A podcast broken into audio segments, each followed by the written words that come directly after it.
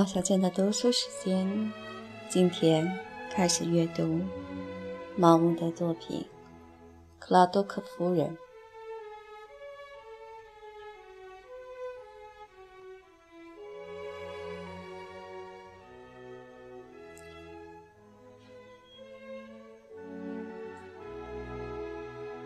序言：这本小说写于一九零零年。当时被认为思想过于激进，所以遭到出版商的屡次拒绝。其中，威廉·海尼曼的态度最为坚决。最终，这本书有幸入了罗伯特森·尼克尔的法眼。他是霍顿·斯托顿出版社的合伙人。虽然他心里认可了他，但觉得不符合自己出版社的风格。于是力劝威廉·海尼曼重新考虑出版事宜。海尼曼这次亲自阅读并同意出版，但条件是我得删除他认为偏激的段落。这是一九零二年的事了。必须承认，他取得了一定的成功，因为之后的第二年和一九零八年都曾再版。三十年之后，重新印刷事宜又提上桌面。新版本根据最初的手稿排印，保留了那些冒犯性的部分，因为我无论如何也想象不出这些内容到底有多冒犯，也根本没有耐心去比较原稿和出版的书之间的差别。相反，那本删减的得体的书。让我难以忍受。不管怎样，我做出了一定程度的修改。作者已于多年前去世，我对待原稿的方式，宛如一位逝世的老友将未曾修改的书委托我出版那样，保留瑕疵，保持原味，满足于做一点校对工作。作者的标点符号用得随意，我尽力让他们各归其位。他使用了很多破折号，我担心自己对高深艺术的无知，改成了冒号、分号或逗号。作者为了让读者的注意力集中在情感的雅致和观察力的细微上，原文整行满是小圆点，我删除了。他显然想强调对自己聪明程度的惊讶，满篇都是电线杆般的感叹号，我用句号代替了。我不明白他为什么喜欢把 H 看作元音字母，以至于一匹马、一间房和一个家前面的冠词都用 N 而不是 A。我删去了所有能找到的多余字母 N。如果仍有遗漏，请读者原谅一个年轻而粗心的编辑的错漏。如何？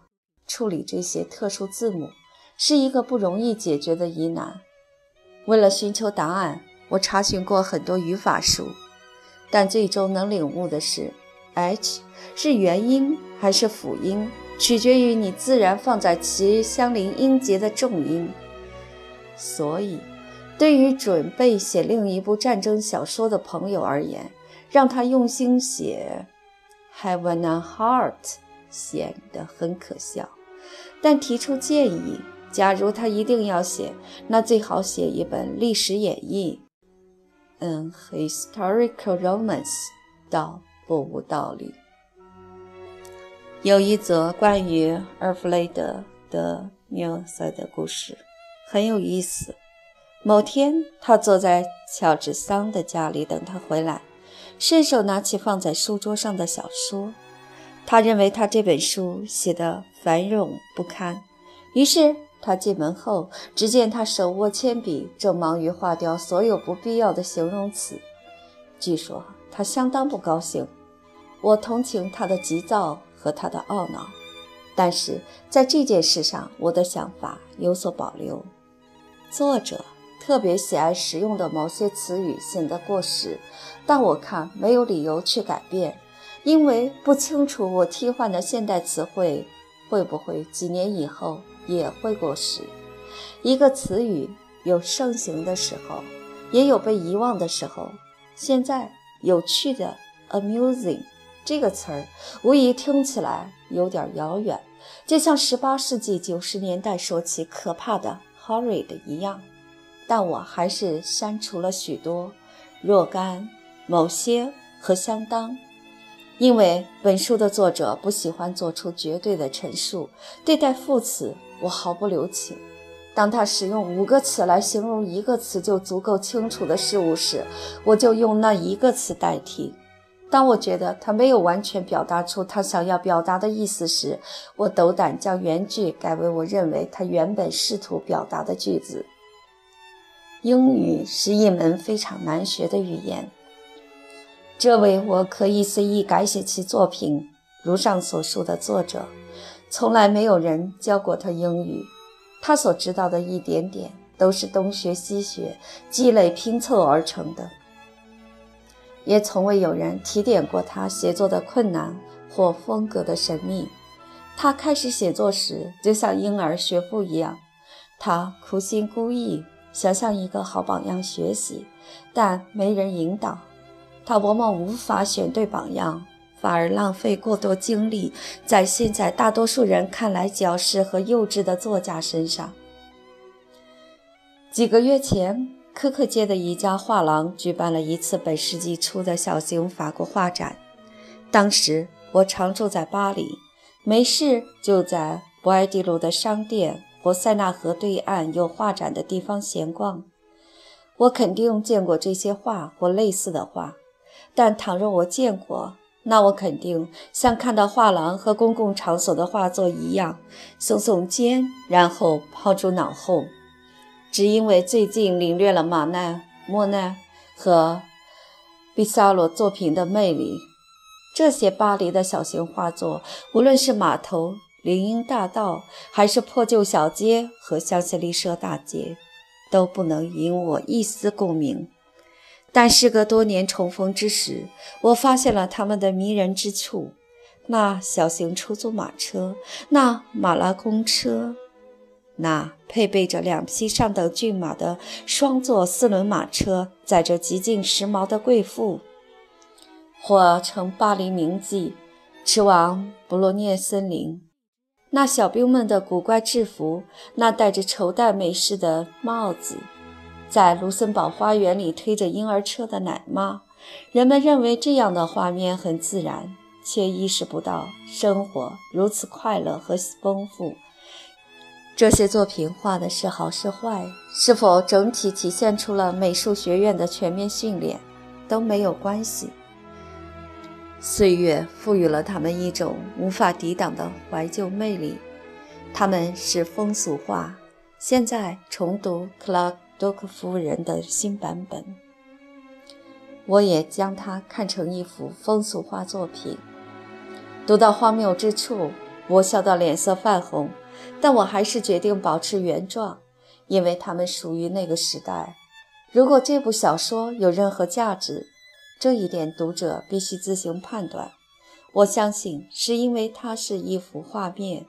忠实地反映了19世纪末英国某个地方的生活。小说讲述的故事发生在1890到1900年间，当时的世界与现在大不相同。那时，电话和留声机虽然已经发明出来了，但晋升为每家每户的生活必需品，则是多年以后的事了。收音机自然没听说过。汽车尚未面世，至于飞行器，直到一九零三年莱特兄弟才制造出第一架。安全脚踏车曾风靡一时，为了庆祝它在巴特西公园或乡间小路上开始行驶，还举办过宴会。女人们蓄起长发，高高挽起；头发不够长的人则戴上假发。他们端坐在高大的建筑物上面，头戴镶饰着鲜花。果实和羽毛的帽子，衣领高束，身穿一底长裙，紧身胸衣用经须缩紧到他们能忍受的最大限度。女孩们以拥有十八寸的细腰为荣，羊腿型衣袖流行了许多年。本世纪末，至少在英国是如此。女人的头发不再在头顶接髻，而是在后颈处编成圆形的发髻，而且几乎每个女人都留着精致的刘海，一般是假的。侍女戴无檐帽系整洁的围裙。如果有侍女不戴帽出现在女主人面前，会被视为无礼。男人在访亲拜友、前往俱乐部或办公室时，都会戴高顶大圆礼帽。穿礼服大衣，也有少数大胆的人穿晨礼服，但必定会配上丝帽。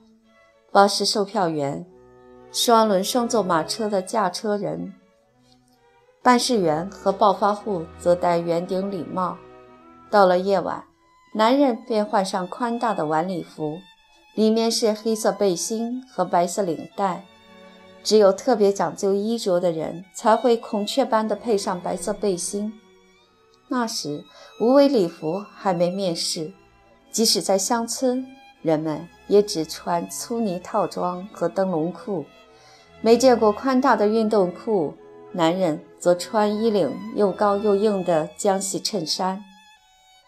这是一个时代的终结，贵族长期占有土地，享用权力，很快这一切都将成为烟云。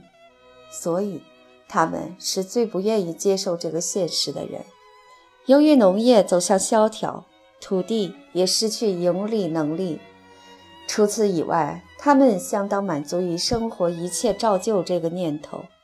但对于已经开始取代自己地位的资产阶级，他们十分鄙视。他们是上流人士。的确，他们大多数人气量狭窄，脑袋愚钝，偏执成性。而且过分拘谨，谨小慎微，但他们自有长处。我认为作者在这方面的态度有失公允。他们有自己的处事原则，履行了应尽的义务。有的人一出生就坐拥良田万顷，而其他人努力耕种也是薪资微薄。这都是自然而然的事儿，并不会让他们对难以预测的天命吹毛求疵。总体而言，拥有土地的贵族是正派、诚实和正直的。他们没有嫉妒心，通晓礼仪，宅心仁厚，待人热情。但他们已经用出殆尽。也许历史前进的车轮必然把他们从道路上清除。现在，他们的房屋或废弃不用，或改成了学校和养老院。在他们出售的大片土地上。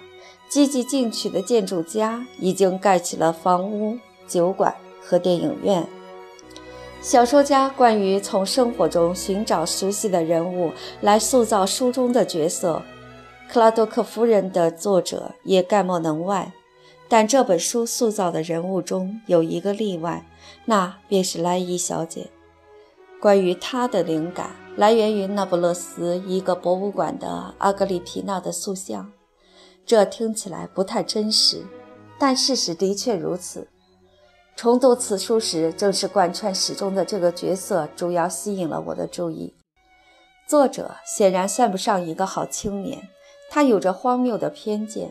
我想象不出他为何对英国乔治王朝的建筑嗤之以鼻，反倒觉得就住房建筑而言，没有任何一个地方能与英国乔治王朝时期相提并论。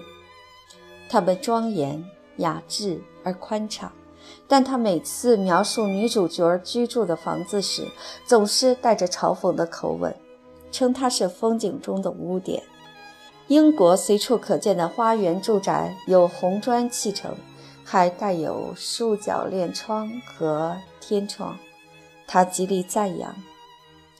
我对此很不自在，但这只是个人喜好问题。我们知道，一个人可能性格冷漠，但品味高雅。他认为英国人没有文化修养，要获得智慧、才华和文化，必须去法国。我不知道这样的观点从何而来，除非从马修·阿诺德那儿学来的。他从不放过任何一个嘲弄国人的机会。他极其天真，认同法国对他们自己的评价，从不怀疑巴黎是文明的中心。他对法国当代文学的了解远远超过对英国文化的熟悉。在法国文学的影响下，他学到了一些矫揉造作，比如之前提到的整行小圆点，正是法国的作家当时滥用的。除了他的年轻，我对此的唯一解释是，在他眼中，英国意味着压制和守旧，而法国代表着自由和进取。他不时脱离小说主题，用讽刺的语词语直接称呼读者。我极其反对这样的做法。我不清楚他从哪儿学来这种恶习。由于克拉多克夫人的作者多次游历欧洲，可以讲四种流利的外语，还由于他博览群书，除了英文和法文书籍，还有德文、西班牙文和意大利文书籍，所以他相当自负。他旅居欧洲大陆时，曾接触过很多人，有些年轻，有些不那么年轻。他们认同他的偏见，他们带着牛津或剑桥的学士学位和一定的财力，在巴黎、佛罗伦萨、罗马和卡普里过着随心所欲的生活。他历史不多，看不到他们有多徒劳。他们毫不羞涩地自称为唯美主义者，认为自己身上迸发着耀眼的宝石般的光辉。他们把奥斯卡·王尔德看作英国19世纪最伟大的散文家，虽然他也明白他们认为他不够成熟，确切一点说，有点平庸，但他仍尽力迎合他们的高标准。他恭敬地赞扬他们赞扬的艺术作品，鄙视他们所鄙视的艺术作品。他不仅仅是个愚蠢的年轻人。而且目空一切，骄横自负，还执迷不悟。如果我现在遇见他，肯定会产生一种本能的厌恶。毛，一九五五年。